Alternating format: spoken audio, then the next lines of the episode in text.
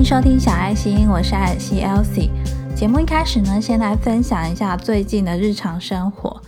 前阵子呢，我看了一位 YouTuber，那这个 YouTuber 的类型呢是主妇型的，就是一个妈妈的日常生活。那这个 YouTuber 的名字呢是 May at Home。陆续呢看了一些他的影片，那我觉得最感动的呢就是他总是为自己家里的家人。他的小孩两个女儿，然后准备晚餐、准备料理、准备水果的这个心意。老实说呢，看了他的影片之后啊，让我开始产生了一种动力，就是要每天准备水果给我的家人吃。那也在这个时候呢，我就从整理东西里面发现了，就是没有在用的那种玻璃小碗。然后那个一组有四个嘛，所以呢，我就想说，如果可以每天吃一杯水果，就一碗水果的话，感觉呢也蛮健康，然后也蛮营养的。那为什么之前没有这样子做呢？因为你知道现在外面啊，水果有时候真的是比青菜还要贵，所以呢，有时候为了省钱啊，就会想说算了，不要那么一直买水果。所以等于呢，我是看了这个影片之后啊，让我开始觉得。好像不应该这样子，应该要换个观念想，因为水果其实也是有非常多营养嘛。那可以每天准备三种到五种水果，然后轮流替换。我还记得刚开始准备水果的时候呢，我儿子啊，就是吃完水果之后非常满足的，然后一直比赞。小朋友呢，真的是非常的天真，就是他们遇到开心的事情就会表现出来。然后每天都问我说：“妈妈，今天会有什么水果啊？”每天都很期待那一碗水果。那我一直这样实行下来，应该也已经两个礼拜了。到目前为止呢，我真的觉得还不错。如果你问我有没有想要留下什么，我想应该就是会让孩子记得妈妈每天都会准备水果的那份心意吧。那今天想要聊的主题呢，就是放过自己，为自己搭桥吧。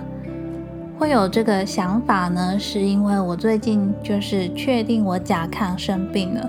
上次回诊的时候啊，因为之前有抽血，那看了报告之后呢，就确定应该是因为自体免疫的问题，然后引起甲状腺疾病的。很多时候啊，当我们在遇到，比如说你生病了，或者呢遇到一个挫折。可能是投资失利呀，或者是被背叛，或者是失恋分手了。常常啊，我们都会想要去寻找那一个答案，就是你一定要找到为什么会这样子的那个原因、那个答案。那我们在追寻这个答案的过程中呢，就一直跌跌撞撞啊，甚至呢会把过错啊、责任啊都怪到自己身上。就拿我自己生病的这个例子来说好了，因为我的甲亢是复发嘛，那这十几年其实都蛮稳定的，所以呢，当他好像疑似复发的时候呢，就会开始想说，奇怪，我这阵子到底是怎么了？为什么我的甲状腺又会复发了？在刚开始比较低潮的时候啊，都会想说，会不会是因为今年自己没有上班，然后。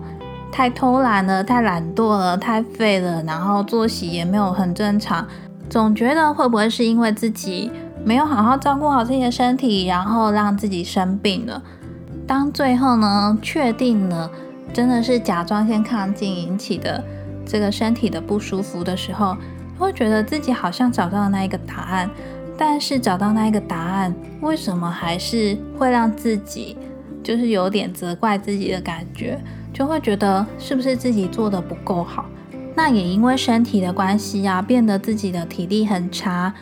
很多时候呢，真的没有办法专心的陪小孩玩，陪他们去运动。其实呢，当我面临到这样子力不从心的自己的时候，我一开始也是蛮责怪我自己的，会觉得我真的是一个很失败的妈妈，连一个很简单的陪他去玩啊。这种事情都做不到。当我们面临了一个事实，不管是你真的身体生病了，或者呢，就是真的出了什么状况，往往呢都会先想是不是自己做错了，是不是自己怎么了，都会把这个过错呢揽到自己身上。那因为生病的关系呢，我最近也看了一些书，特别呢是针对所谓自体免疫疾病方面的书。自体免疫呢，就是你的身体啊会去攻击你自己的身体。那像引起的甲状腺疾病呢，就是你身体会去攻击自己的甲状腺。我曾经呢在书中看过，他说呢，其实不是你真的有缺陷啊，或者是你的基因真的有问题。也不是你的甲状腺不好，而是呢，在你的身体呢面对外来的敌人的时候呢，其实你的甲状腺是非常努力的，想要去打击这些敌人，所以呢才会导致你自己身体会有这样子的状况。那我相信，不只是我这个甲状腺疾病，如果你也有经历一些健康方面的病痛的话，有时候呢，其实真的是你自己的身体。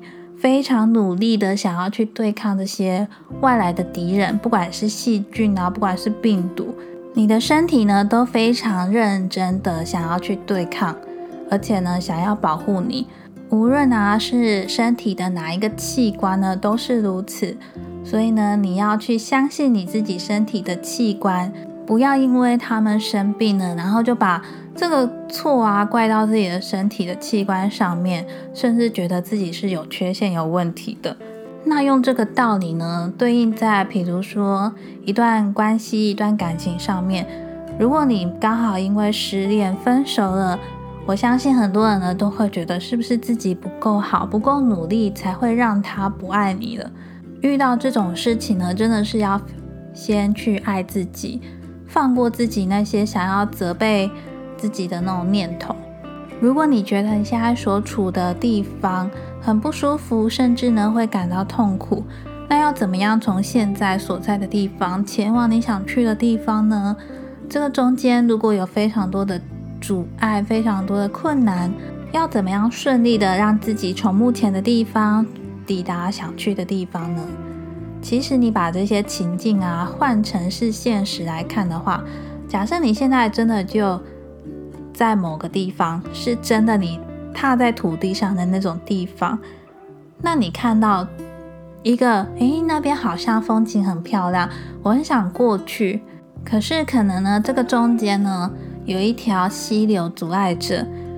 那如果是你的话，要怎么样从这个地方到对面去呢？你可能会想说，找个木头，然后架在上面走过去。总而言之呢，就是要为自己搭桥。如果只是一个比较小的溪流，那也许呢，你捡一根比较粗的木头放上去呢，你就走得过去了。但是如果这个河流非常的大，那你可能就要努力的去建造那个比较坚固的桥。在这个过程中呢，你一定会遇到失败，因为一开始你一定会慢慢的尝试，先放什么东西，再怎么做，再怎么搭建。那最后呢？怎么样让它这个桥呢变得很坚固，让你可以很顺利、很安稳的走过去？在我们的人生中啊，遇到这些阻碍的时候，就把这个阻碍呢想象成是这中间的这个河流、这个溪流。那在你搭桥的这个过程中啊，也许你可以找别人一起来帮忙。这个帮忙的人呢，就是你身边中生命的贵人。一定会有人愿意支持你，陪着你继续前进。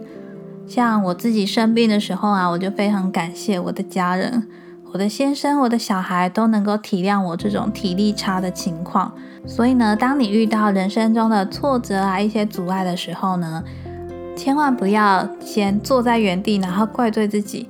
刚刚明明就不是走这条路，如果我不走这条路的话，是不是就不会遇到过不去的这个情况？